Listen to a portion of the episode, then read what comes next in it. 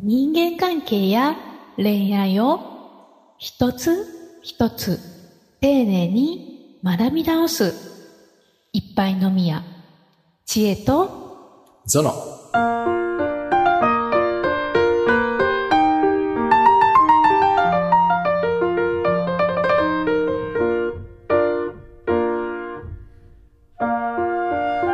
伝えたいのに伝わらない。今回はこんなテーマでいこうと思います。はいはい。はいどんなシチュエーションなんですかね、これはね。伝えこれですね。うんまあ、いろいろあるかな。えーっとそうですね、最近聞いたのだとです。うんこう、自分が直感的に動いた、えーで、うまくいった内容を、例えば後輩とか部下にうん。うん。こう伝えたいけれども、自分は感覚で動いているから、なるほど。なかなか伝わる、伝わる人と伝わらない人がいるっていうお話だったりとかうんうんうん、えーもちろんそういうパートナー関係でも、うんこう、この、この、分かってくれないみたいな、なんていうんですかね。そういう感じも女性、男性問わずあるのではないのかなというふうに、こわかりまし。思ったりします。はいい。い、いいテーマだと思います、これは。さて、人間関係と恋愛を一つ一つ丁寧に学び直すいっぱいのみや知恵と、ゾノ。この番組は人間関係や恋愛にまつわるあれやこれやのお悩みや雑学をコラムニストの知恵とグッドバイブス伝道者の倉園がわちゃわちゃと話していく。コミュニケーションに悩める人たちのためのポッドキャスト番組です。知恵とゾ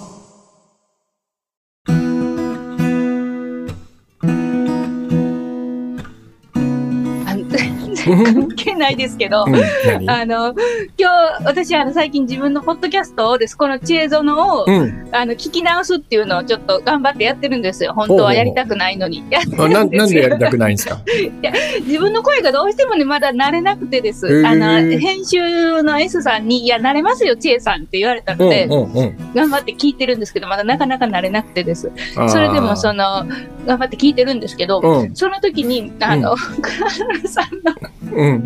倉園の、そのってやつにいつも笑ってしまうんですね。変えてほしい。今日も電車の中で笑いそうな何回聞いても笑うなと思って、これ。いろんな人に言われますよ。あのゾノは、あの、倉園さんの違った一面を見た見たようで、嬉しいです、みたいな。俺ねえよ、こんな一面って思うんだけどね。どんな一面？聞いても面白い。どんな一面なんでしょうね。どんな一面なのなんか、セクシーとかいろいろあったよね、リクエストがね、あの時ね。そううんうん。それのどれかだと思うんですけどね。この話結構何回もしてるけど、何回話しても面白いんですよね。なんか今それを思い出して、えっと、今日のテーマは、えっと、何だったかな。えっと、うん。あ、そうだ。伝えたいのに伝わらないです。そうだ、そうだんあ、。そうそう。チェイさん、さっきのさ、その、はいなんだっけ、自分の声が慣れない話ね。はい。これね、僕の今、あの、今ここのボイストレーニングって言って、今ちょっとボイトレやってんですよ。あ、知ってます。うんうんはい。それでね、いえっと、最初にやるのが、うん。なんか簡単なフレーズを何回もか、何回も繰り返しながら、うんと、何も考えないでこう、その、カーラースとかやるんだけど、うんそうすると、カーラースって歌うのにみんな別に何もしないじゃん。カッコつけようとか、うまく歌う。うんただもうだんだんやってるうちに、ただただカーラースって言うだけになってくるのよ。はい。で、そうすると、最初に例えばさ、なんだろうな、こう、えー、安全地帯とかの歌を持ってくる人がいると、玉置浩二に寄せてるのね。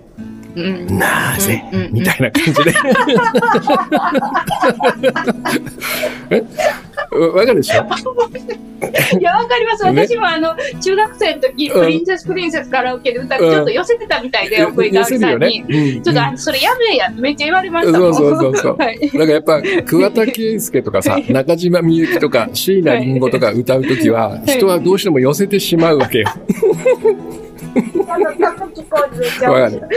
はい。で、やっぱりさ、あの、あの、おふくろさんよっていうのをさ、おふくろさんよって歌えないじゃん、やっぱ。そうです。なんか歌っちゃいけないような。そうそうそうそう。はい。でもそのカーラースってやってるうちに寄せが全部なくなるんよ。そうすると自分の声になってくるのね。で、その声をよく聞いて、この声しかないんだって思ってくださいって話をするわけ。楽器なんだよ、人の体って。で、一種類の音しか出せない楽器なのね。でも普通楽器って一種類の音しか出ないんだよ。トランペットだろうとクラリネットだろうと個体差があって、でも一種類の音しか出ないのね。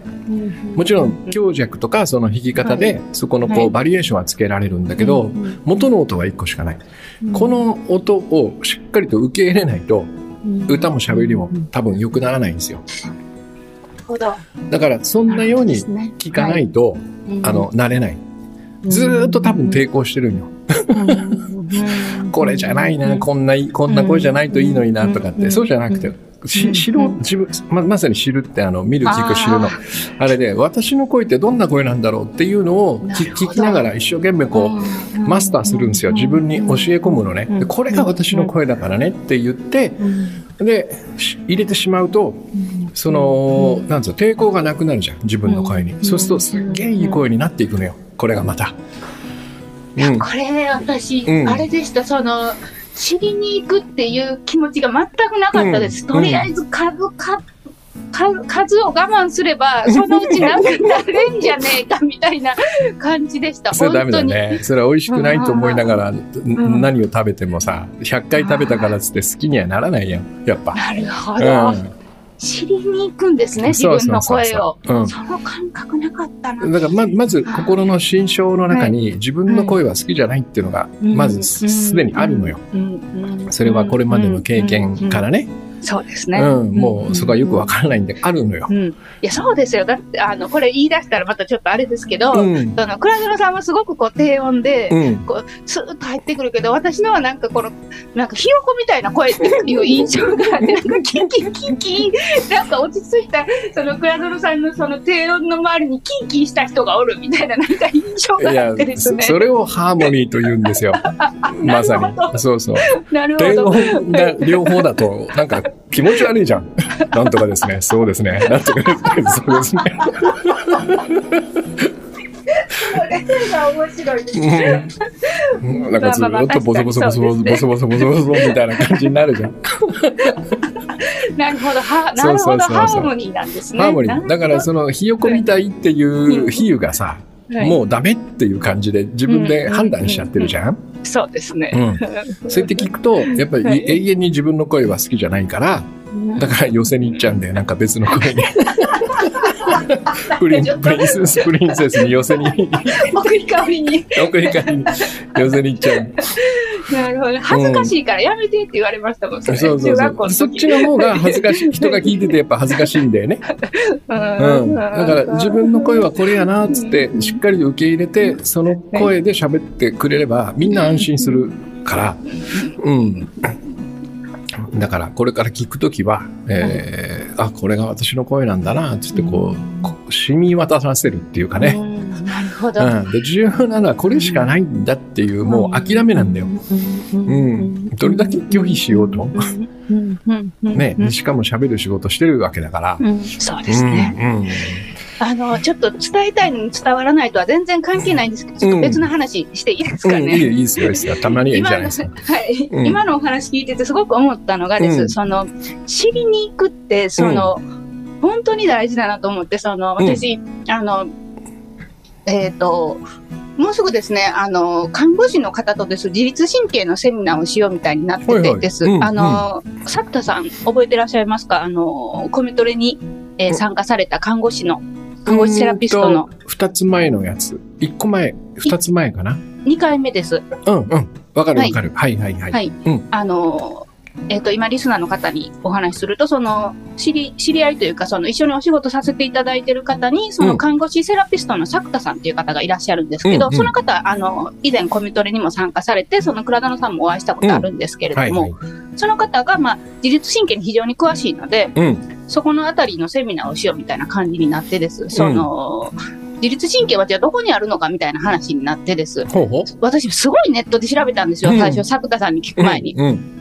とにかく調べてもです。うん。あの、画像検索でその自律神経の場所を調べてもイラストしか出てこなくてです。ほうその、全身になんか線がいっぱい張り巡らされてるのはわかるんですけど、う神経ってなんか種類がたくさんあるみたいでです。うん。その実物が出てこないんですよ、実写が。ほうほう。えずっともう5時間ぐらいなんでしょうね、そのうん合計するとです。うんどこやねん、どこやねんってすごい調べてたんですね。うんうんでもその、聞いたら教えていただいて、それがです、うんその、えっ、と、副交感神経の場所がすごい衝撃だったんですけど、あの、襟足とです。うん襟足とその骨盤の後ろにあるんですよ。うんうんうんうん。で、ここからそういうなんかが出てるんや、みたいな話を聞いてです。うそのホルモンなのちょっとそのあたりちょっとわかんないですけど、うんうんまだ私は。うん。そのことを聞いて、なんかこの、え襟足への意識がすごい変わったんですね、私。あ ここからその人をそのリラックスさせるなんかが出てるんやみたいな、うんあとその背中の骨盤の下の方のところからなんか出てるんやみたいなことを知った時になんか自分の体をすごく知ったような気がしてです、うんうん。なんかすごくこう体をいたわろうっていう気分に初めてなったんですよ、はいはいはい私すごくワーカーホリックみたいな生き方をしてたので、うん。なんか今の倉園さんのその声をしっかり聞くっていうお話がです、うんなんかこうその話とすごいリンクしてです。ね。でももっと言うのであれば、その自律神経の話、あの昨日ちょうど打ち合わせで結構たくさん聞かせてもらったんですね。うんうんそうするとです、その倉園さんのお話ってなんでいつも安心すんのかなって思ってたんですけど、そのうんうん自律神経のそのの副交感神経をリラックスさせるなんかテクニックみたいなのを何個か教えてもらったんですけど、大体一緒なんで、あの、大体共通してるんですよ。例えば、どういう？あのーえっ、と、例えが今ちょっとパッと出ないんですけど、でも、え、これもクラウドさんのやつとなんか共通してるとか、これもやと思ったのうん。はすごい覚えてて、へあ、クラウドさんの話、なんかこう、副交感神経を優位にさせるなんかがすごい詰まってんねんなと思いながら聞いてたんですね。ほんま、ほんまです、これでも、え。昨。日の夜。うんうんすごく面白くて。うんで、まあ、何が言いたいかと言いますと、その、うん声をその知りに行くっていう感覚その体を知りに行くっていう感覚があるのとないのでやっぱ全然違うんだなと思いました。そうだね。うん。ううん。ん。で、結果さ、あの、分からなくてもいいと思うのね。これ、あの、うんいつも言ってるコミュニケーションの話と一緒で、うん。興味を持ってあげるってことでね、うん自分のものにね、。うん自分。自身に。で、興味を持つと、眼差しが愛に変わるんよ。うん。だから自分を愛するという方向に行くんだよね。うん。うん。いつも大体この半、どっちかなんよ。うん。興味を持つと、そちら側に、うん。うん、好きな方に行くと。愛する方に行くと。うん、で、そその反対側は、やっぱり興味がないっていう、これなんだよ。できれば聞きたくない。できれば見たくない。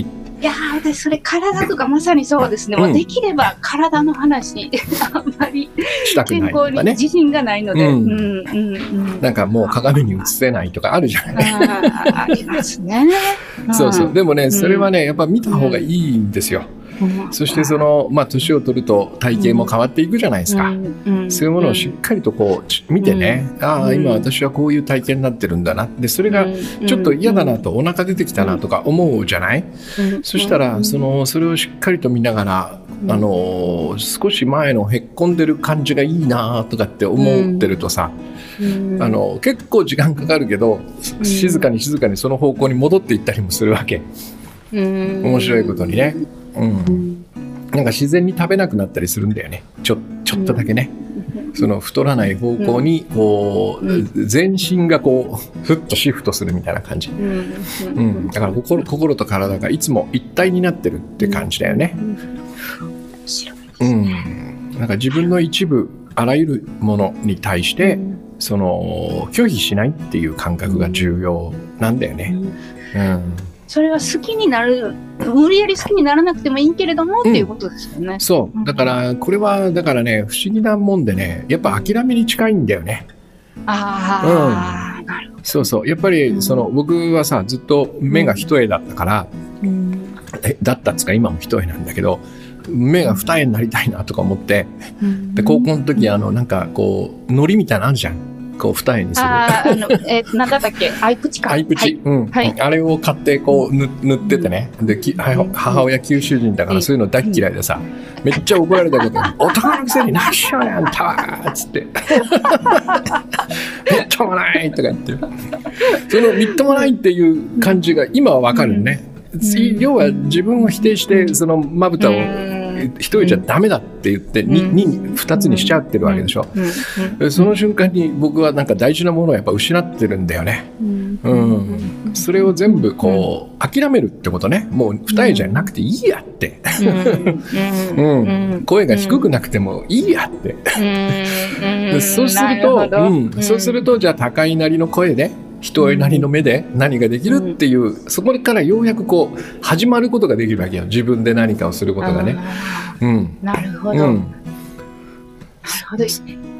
今、あのーこれ、前もこのポッドキャストで話したかもしれないんですけど、あのーあのー自分のコンプレックスを笑いに変えている、あのーお姉の方とお話ししたことがあって、うんうんそれ、話しましたっけ？倉園さんにこの話。うん。したような気もするけど覚えてない。あ、本当ですか？うんなんかその、そうバーで、その中に、あの、店子として、その、お姉の方がいらっしゃって、うんで、その、自分の下半身をやっぱりいじってくるんですって、うんお客さんって。うんいや、ついてんの、ついてないの、うんみたいな感じで。で、その時にすごくそれを、ちょっとどう笑いに変えてたか忘れちゃったんですけど、うんすごく面白い感じでわって変えるんですよ。うんその、本当聞かれるの最初は嫌だったんだけど、うんみたいな感じで。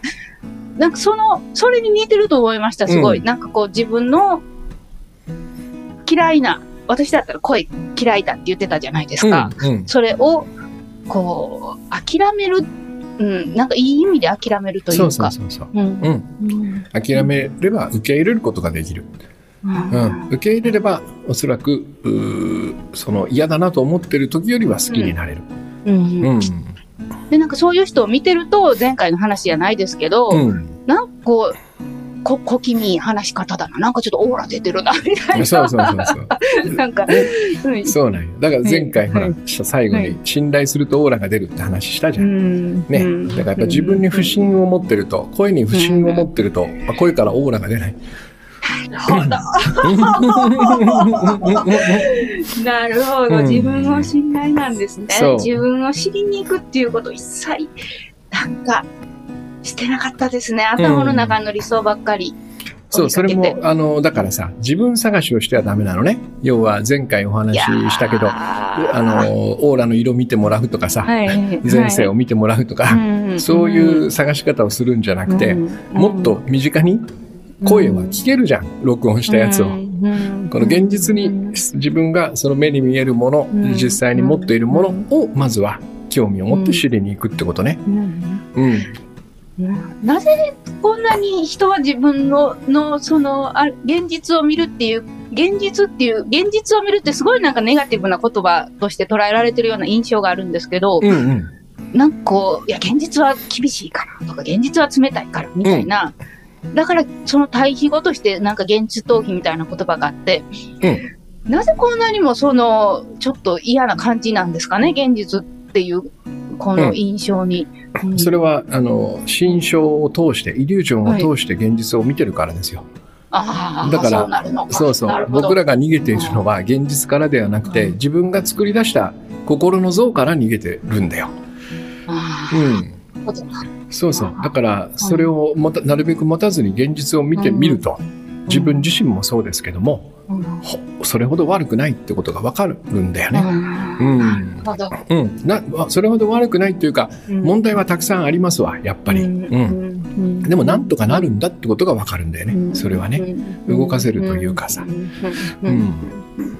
なんとかなるということが分からずに、あの、現実を見ると結構心象のフィルターがかかってしまいやすいみたいなことなんですか、ね。心象が先にあって、ああ、そうか。はい。そうそう。世の中厳しいとかさ、はい。人はいあのー危ないと、みんな危ないとかっていう風なうん。フィルターが心の中にあって、で、それで、うん。それを、うん。そのフィルターを通して、うん。まあ見ているようで見てないんだね。ずっとやっぱり心の像の方を見ているんですよ、やっぱり。あパーセンテージとしてはね、91ぐらいな感じかな。うん。うん。うん。うん。で、その像から逃げようとしてるっていうことだよね。あ今日はあれです。あの、最初のテーマと全く違う話になりましたけうん。ど。あのね、伝わるはね、ひと一言で終わるん。ですよ。あ、本当ですか。うん。これちょっと次回か次次回にもし持ち越そうかなと思います。そそれでもいいですよ。うん。ううん。はい。ではですね、うん。今日、今日の内容はどうと、今日の内容を話してみて、今日じゃあ、あの、感想はいかがですか？プラゾノさん。今日のいやいや。なんか、あの、ここ数回の中で一番いいんじゃないかなって僕は思うぐらい、今日はいい話ができたよ。ううん。うん。あの、もう一個だけ付け加えていい、うんはい。その、千恵さんがその、なぜじゃあそんなにみんな自分を好きになれないのか、コンプレックスを持つのかっていう答えは、これは、うんえっと、ひ人の目を使って自分を、うんあの、評価してたからだ要は、自分が人にどう映るか。うん。これはしょうがないんだよね。もう学校の仕組みみたいなのがそうなってるから。うん。うん。僕は賢いですっていうのは通用しない世界じゃん。うん。うん。うん。人が決めるわけじゃん。テストで点を取って、先生とか周りの子たちが、ね、あ、ちえさん、ちえちゃんって頭いいねって言言って初めて、私は頭がいいんだってなるわけよ。で、いろんな種目があるわけでしょ？競技の中に。体育、音楽、勉強、家庭科もあるし、図画工作もあるよね。そんなのが全部長けてる子供なんて言いやしない。だからどっかで必ずしくじるのよ。で、その時に、えやっぱりその反対が返ってくるわけ。ちえちゃんってなんか絵が下手くそとか言って。ね？ですね。うん。で、その他にも恋愛だったり、えー勉強じゃないいろんなことがあって、あの子はモテる。のに私はモテないとか、うん。うん。ね、あの、あの、あいつの周りにはいつも女の子が5人ぐらいいるんだけど、俺たちもう全然ダメだよね。なんか逃げられちゃうよね。みたいな経験もするじゃない。これって、要は人の反応を見ながら自分の評価をしてきたってことじゃない。だから当然だけど、どっか嫌いになるよ。うん。これをさ、えっと、一回やっぱちょっとリセットしないとダメなんよ。そもそもじゃあ自分で自分自身を見たらどうなのよっていうさ、これが多分、千恵さん。がこれから自分のポッドキャストを聞いて、これが私の声なん。やなって言ってこう、しっかりと受け入れていくっていうことなん。ですよ。うん。好きなところも見つかりそうな気がしました。そうそうそうそう。はいそうそう。人は勝手な好みと、その価値観で僕らは判断するのね。うん。自分もそうだし、俺もきっとそれをやってるね。で、そんなの背負う必要はないんですよ。一人一人がさ。うん。そういうことだと思います。あの、ぜひ、あの、自分の〇〇が好きになれないという方は、うんえーぜひ、えー今回の話聞いてみてください。うん と？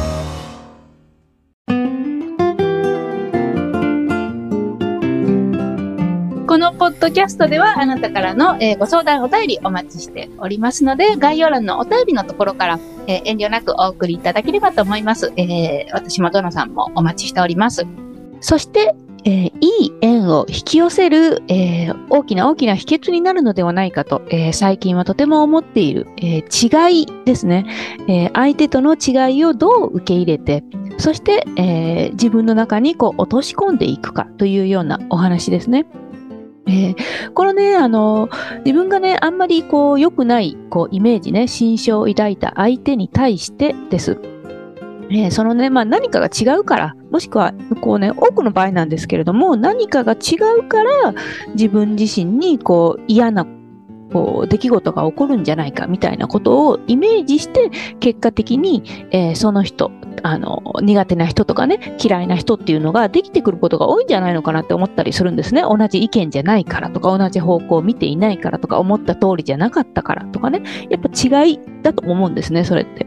で、その違いをね、あの少し捉え方を変えることでです。別に大好きになる必要はないけれども、嫌いになることはないよねっていうね、避けることはないよねっていうような捉え方をすることで、思いもよらぬ、こう、いい縁っていうのが飛び込んでくるんだなっていうのを、本当に最近私実感していまして、なので、この違いに関するコンテンツはです。ぜひね、本当に多くの方に聞いていただきたいなというふうに思っています。えーこの違いのコンテンツがです、えーなんと、今だけですね、本当に、えースペシャルな、え価格ですね、ワンコインで、え入手していただくことができます。えこちらの、えキャンペーンの期間が、えー11月末日になっておりますので、ぜひこの機会に、えご覧になっていただければと思います。では、えまた次回お会いしましょう。さようなら。さようなら。